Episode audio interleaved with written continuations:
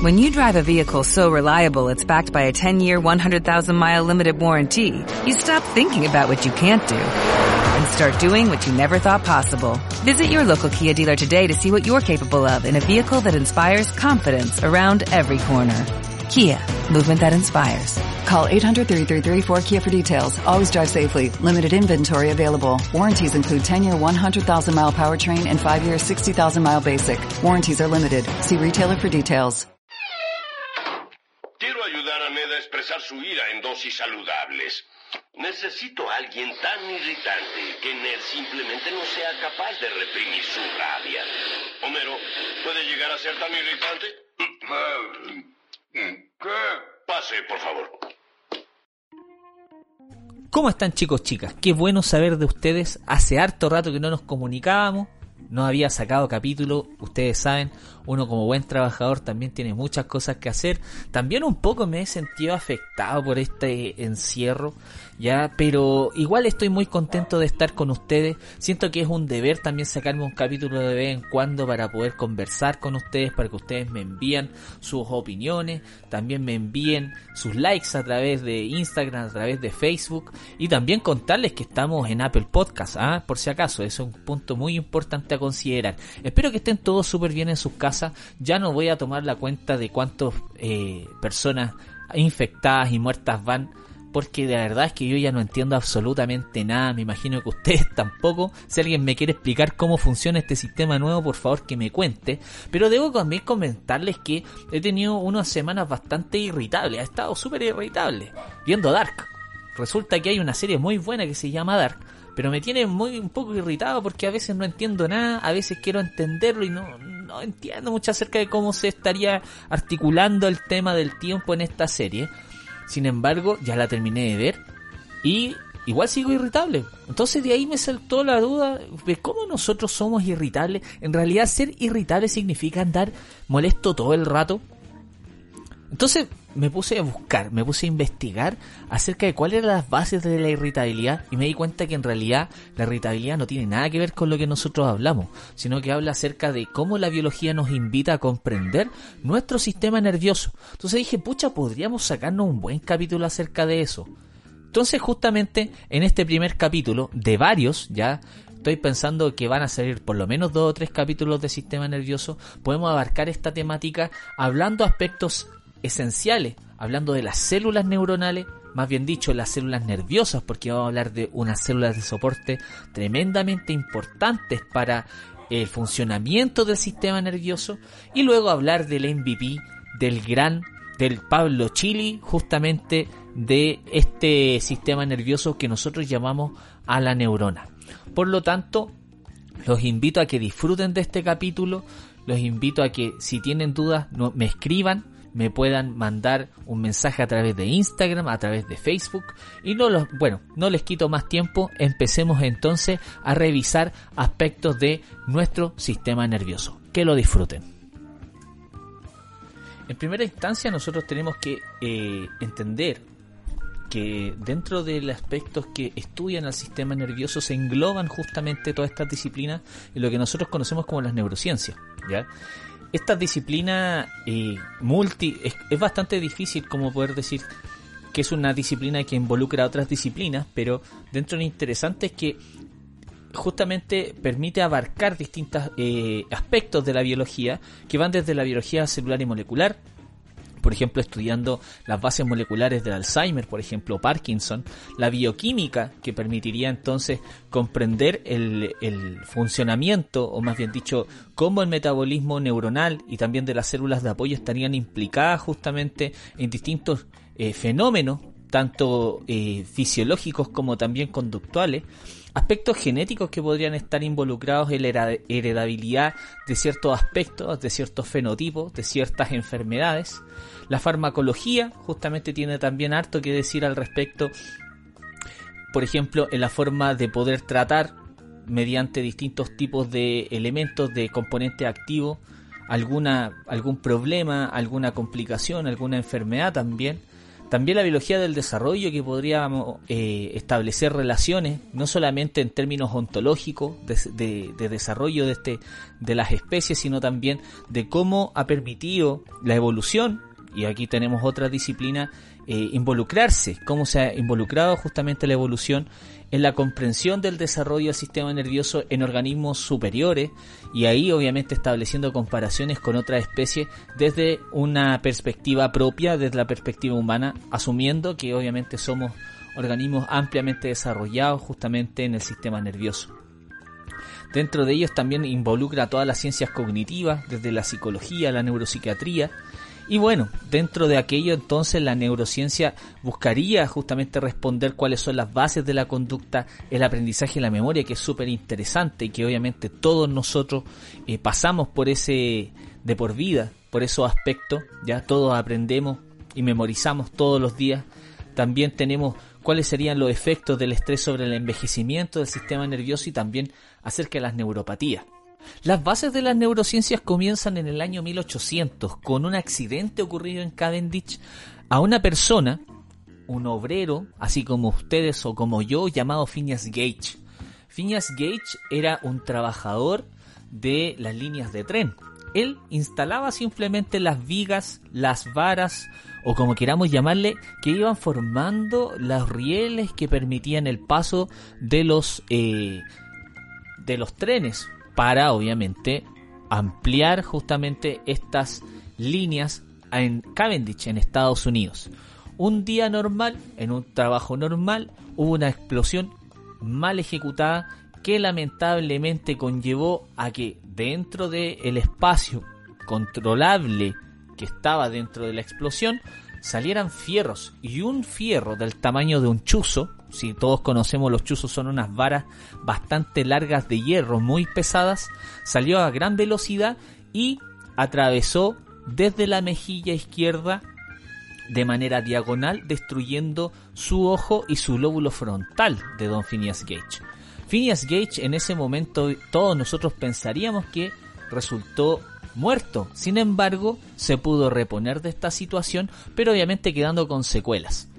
Si pensamos en la vida de Phineas Gage previo a este accidente, él era una persona completamente normal, con un estatus social dentro de lo normal, también una persona que cumplía con las normas que dictaba la sociedad en ese entonces. Sin embargo, posterior a esto se transformó en una persona amoral, que no estaba interesada en lo que pensaban los demás y tampoco en que sus acciones podían afectar a otros.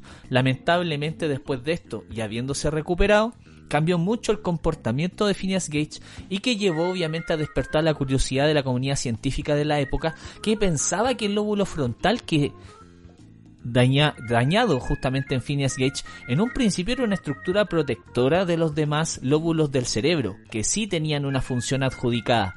Sin embargo, se dieron cuenta que producto de esta lesión grave del lóbulo frontal le afectó su aspecto moral, su aspecto emocional y con ello por lo tanto a nivel social también se vio perjudicado.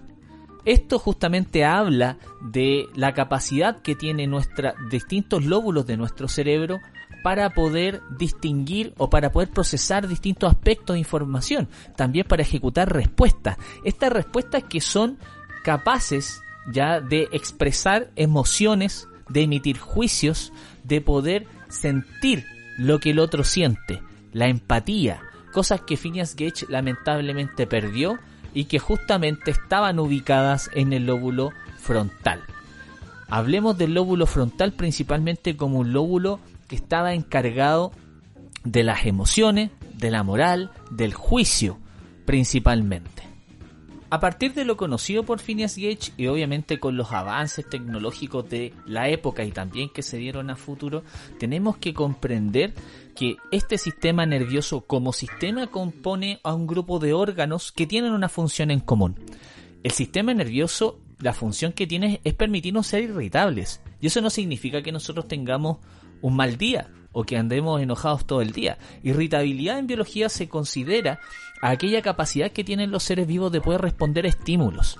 Nuestra irritabilidad es un proceso tremendamente complejo y que todos nosotros debemos haber escuchado alguna vez de las famosas neuronas que nos permitirían tanto el procesamiento como la comunicación entre nuestras distintas estructuras y que coordinaría justamente la percepción, las sensaciones generadas a partir también de la comunicación con receptores, pero también de la ejecución de las respuestas. Nosotros somos organismos que podemos ejecutar respuestas tremendamente complejas en donde justamente caen las emociones, donde cae el juicio, donde cae el pensamiento matemático, entre otros. Sin embargo, siempre dejamos de lado que aparte de las neuronas, propiamente tales como elementos excitatorios electroquímicamente, también existen un sistema o un sistema de soporte, que yo siempre lo asimilo como el sistema de los pits de la Fórmula 1. Estas neuronas no pueden funcionar sin un gran grupo de células que nosotros conocemos en su conjunto como la glía. Células de soporte que son parte del sistema nervioso y que tienen numerosas funciones. Tenemos distintos tipos de células y que nosotros obviamente también en este podcast vamos a hacer una mención más que honrosa para aquellas células que son tan importantes incluso en procesos de eh, cognitivos y en el desarrollo neuronal. Dentro de la primera eh, gama de células nosotros tenemos a los oligodendrocitos, que estas células tienen una particularidad tiene una forma estrellada, al igual que otro grupo de células que bajo su mismo nombre se llaman astrocitos, sin embargo son más pequeñas y tienen una menor cantidad de prolongaciones. Saquémonos la idea de que las células son estructuras eh, como circulares, sino que aquí estamos hablando de estructuras bien ramificadas. Algunas se ramifican, neuronas o parte de la glía se ramifican bastante, formando una especie de raíces, podríamos decirles así. La idea es que los oligodendrocitos extienden prolongaciones como si fueran un pulpo y estos tentáculos justamente van a permitir, en el caso del sistema nervioso central, poder envolver algunas neuronas e influir en la forma en que mantienen y van formando también la vaina de mielina. Ojo que los oligodendrocitos actúan formando la vaina de mielina en el sistema nervioso central. La vaina de mielina, también formada por otro grupo de la glía que nosotros conocemos como las células de Schwann, quizás para algunos es mucho más conocido, solo que las células de Schwann son parte del sistema periférico, ambas generan una especie de envoltorio sobre las neuronas y con eso estas neuronas largan, estas prolongaciones largas de las neuronas que se llaman axones y van modulando la forma en que se va transmitiendo la electricidad a lo largo de la neurona. Y algo fascinante. Son literalmente aislantes eléctricos y que invitan a que esta, este impulso eléctrico que va transmitiendo una neurona a lo largo de su estructura vaya saltando y con ello también vaya optimizando el tiempo de viaje. Funciona de una manera muy similar a como nosotros lo hacemos con las eh, rutas eh, en el metro de Santiago que tienen estas rutas express. Para poder llegar más rápido nos saltamos algunas estaciones. Justamente las vainas de mielina tapan una de estas estaciones y con ello entonces permiten que el viaje sea mucho más, más corto ¿ya? Y por lo tanto, la transmisión de este impulso nervioso que se da en estas células neuronales sea más rápida. Recordemos entonces que los oligodendrocitos generan esta vaina en el sistema nervioso central, pero las células de Schwann cumplen una función similar en el sistema nervioso periférico, en los nervios. También tenemos la microglía, que son células bastante pequeñas y que tienen delgadas prolongaciones y que también estas prolongaciones tienen una forma de espina. Es súper interesante la microglía porque cumple funciones fagocíticas como si fueran un Pac-Man. Literalmente van comiendo ya, al igual que los macrófagos que nosotros tenemos en el sistema inmunológico van eliminando algunos aspectos celulares que eh, se forman durante el desarrollo normal del sistema nervioso e incluso si hay algún microorganismo que nosotros esperamos que no se encuentre, ¿verdad? Lo va fagocitando. Fagocitar literalmente es engullir, como lo hace Pac-Man. Y también el tejido nervioso dañado. Ese tejido nervioso dañado se tiene que eliminar y justamente la microglía hace esa pega. O sea, estamos hablando de un sistema eh, a una, componente inmunológica que forma parte del sistema nervioso y que es súper interesante en el caso de la microglía porque durante nuestro desarrollo, nuestros primeros años de desarrollo, eh, también nos invita a un fenómeno que se conoce como la, eh, como la pruna sináptica o también conocido como la poda sináptica. Resulta que nosotros cuando estamos eh, desarrollándonos neuronalmente, bueno, todos nosotros todos los días vamos aprendiendo, durante los primeros cinco años de, día, de, de vida, perdón, durante los primeros cinco años de vida estamos reforzando una enorme cantidad de redes neuronales y con ello vamos generando una enorme cantidad de prolongaciones. Fíjense que nuestro sistema nervioso es tan sabio que solamente, y a partir de la microglía, la microglía se comporta como un peluquero, que literalmente va haciendo cortes selectivos en aquellas rutas, en aquellas comunicaciones neuronales que están siendo débiles.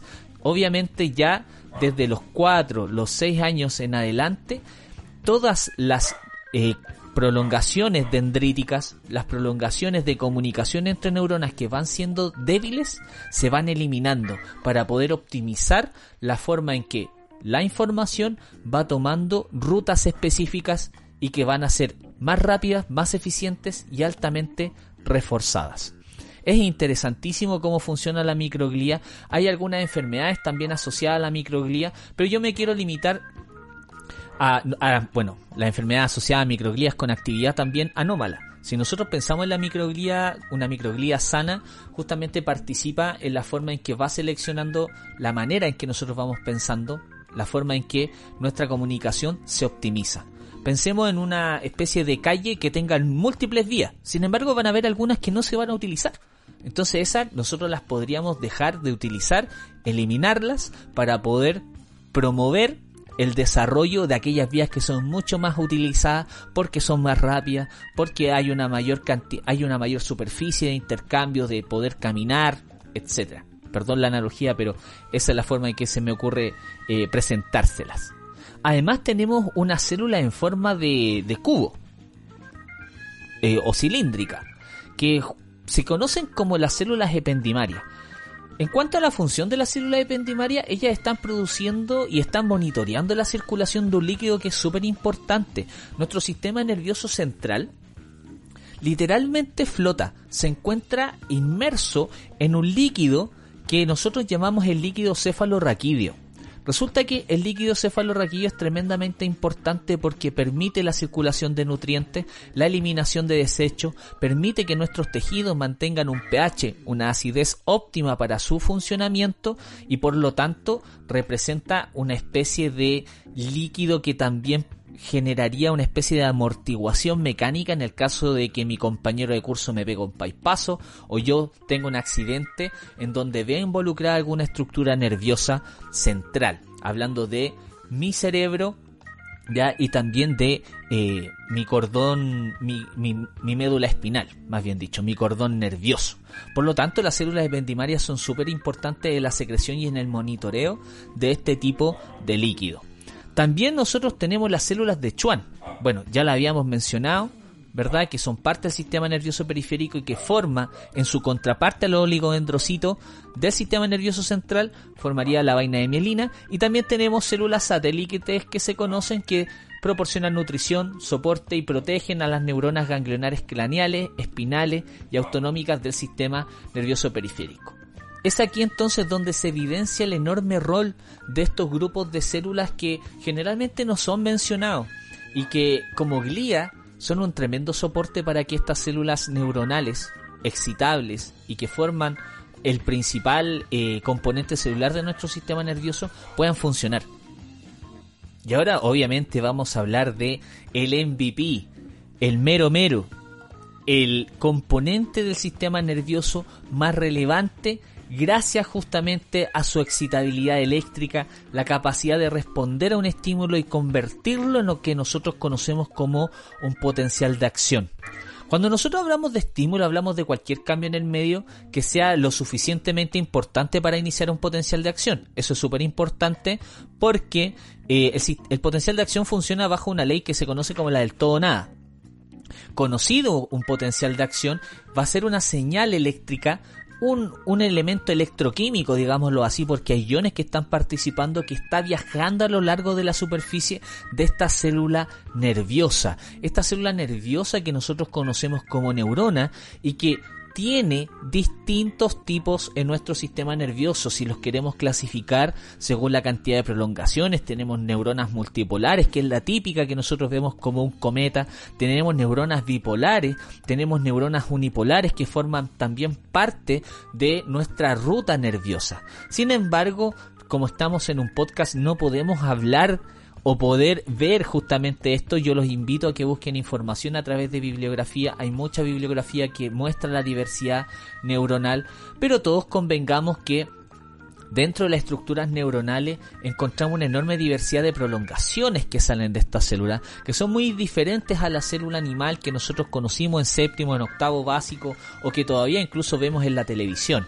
Son unas células maravillosas que nos permiten justamente promover impulsos nerviosos para distintas funciones, funciones que van desde lo voluntario como querer hablar a través de este podcast, pero también mientras yo hablo de este podcast hay neuronas que están excitándose para poder controlar mis latidos cardíacos, mi frecuencia respiratoria, la forma en que yo mantengo la vigilia o incluso las hormonas que están predominando en mi cuerpo, así como en el de ustedes. Por lo tanto, la estructura neuronal independiente de su forma, de la manera en que participa en el sistema nervioso, tiene una estructura básica. Lo primero que tenemos que hablar es acerca del cuerpo principal de esta célula, que básicamente es la porción más voluminosa que nosotros le llamamos pericarion, que le llamamos soma, o el cuerpo celular. Esos tres nombres tienen justamente esta porción más voluminosa y de la cual contiene el núcleo y donde se hallan los principales organelos celulares como los lisosomas, como las mitocondrias, como el complejo de Golgi. En algún momento hablaremos acerca de la estructura celular. De ahí aparecen distintas prolongaciones que componen la porción receptora de entrada de información. Las neuronas se comunican al igual que ustedes o como yo, como emisores o como receptores dentro de un diálogo electroquímico en donde participan distintos componentes en este diálogo. Las dendritas vendrían siendo una especie de prolongación del soma que tiene la particularidad de ser sus oídos. Justamente estas prolongaciones eh, eh, tienen numerosos receptores que se pueden fijar a algunos mensajeros químicos que nosotros vamos a llamar neurotransmisores. Esos neurotransmisores son los principales eh, componentes de esta comunicación y que ellas pueden percibirla, pueden recibirla a través de los receptores que están en estas eh, dendritas. Después de eso, y conformando la estructura del soma, emerge en el caso, por ejemplo, una neurona motora, que es una neurona multipolar tremendamente larga y en la que la mayoría conoce, en un axón. El axón es una prolongación larga de la neurona que va a propagar impulsos nerviosos, recibiendo obviamente información producto de las dendritas, pasa al soma y luego a este axón que eh, siendo una prolongación cilíndrica larga y fina, se extiende desde el cuerpo celular en una estructura que se llama el cono axónico. A lo largo de este axón podríamos encontrar las famosas vainas de mielina que nosotros habíamos mencionado, independiente de la glía que, de las células gliares que estuviesen componiéndola, hasta llegar a una porción terminal. La porción terminal del axón nosotros la conocemos como el axón terminal o los telodendrones, que literalmente es el lugar de emisión digamos que es la boca de esta neurona por donde pueden emitir los mensajeros químicos como los neurotransmisores que habíamos mencionado. Por lo tanto, entre una neurona y otra hay una comunicación fluida, principalmente de neurotransmisores, aunque también hay que decir que hay otros mecanismos de comunicación conocidos. Bueno, en general la comunicación se conoce como sinapsis, ¿ya? También hay mecanismos que subyacen en la emisión solamente de iones, de iones de sodio, de iones de potasio, de cloro. Sin embargo, nosotros hablamos principalmente de los neurotransmisores como una componente muy interesante y que permite a través de esta sinapsis comunicar, recibir y también enviar información de una neurona a otra. Por lo tanto, las neuronas representan una porción dialógica de comunicación y que están tremendamente eh, involucradas en la transmisión del impulso nervioso a lo largo y que nos permiten procesar información gracias a un centro elaborador que nosotros vamos a hablar ya en la próxima en la próxima edición ya en donde vamos a hablar justamente de su organización, del sistema nervioso central y también del cerebro como una de las componentes principales de este eje central. Igual siento que seguí irritado. Igual vimos harta información más encima. Entonces, yo creo que lo vamos a dejar hasta acá con este capítulo. Los invito entonces a, los próximos capítulos a que sigamos hablando del sistema nervioso. Los vamos a clasificar, vamos a estudiar acerca del aprendizaje, vamos a conversar acerca de la memoria, de lo significante que es para nosotros un, un elemento y cómo eso influye precisamente en nuestro aprendizaje. Vamos a hablar de Donald Heath, vamos a hablar aspectos bastante sencillos como la clasificación de nuestro sistema nervioso central, del periférico, de cuándo actúa, de lo fascinante que es entender nuestro telencéfalo, nuestros hemisferios cerebrales, entre otras estructuras. Les dejo la invitación también a que se unan a los distintos capítulos que vamos a tener y que, les voy a dar una primicia, tenemos invitados justamente para poder hablar distintas temáticas. Una de esas temáticas va a ser el estilo de vida saludable, en cuarentena vamos a hablar también de otros temas bastante interesantes y vamos a desmitificar algunos otros, ¿ya? Para que no anden destruyendo antenas de teléfono, también tenemos un capítulo para que podamos hablar acerca de ese tema. Así que les dejo la invitación, voy a intentar ver otra serie para poder quitar mi irritabilidad al respecto. Más encima a mí no me gustó el final de Dark. Espero que ustedes sí. Igual pueden comentar a través de Facebook e Instagram qué les pareció. Y obviamente cualquier duda o consulta pueden mandarlo a capsidepodcast.gmail.com a través del Instagram y a través de Facebook. Nos vemos pronto y que estén súper bien.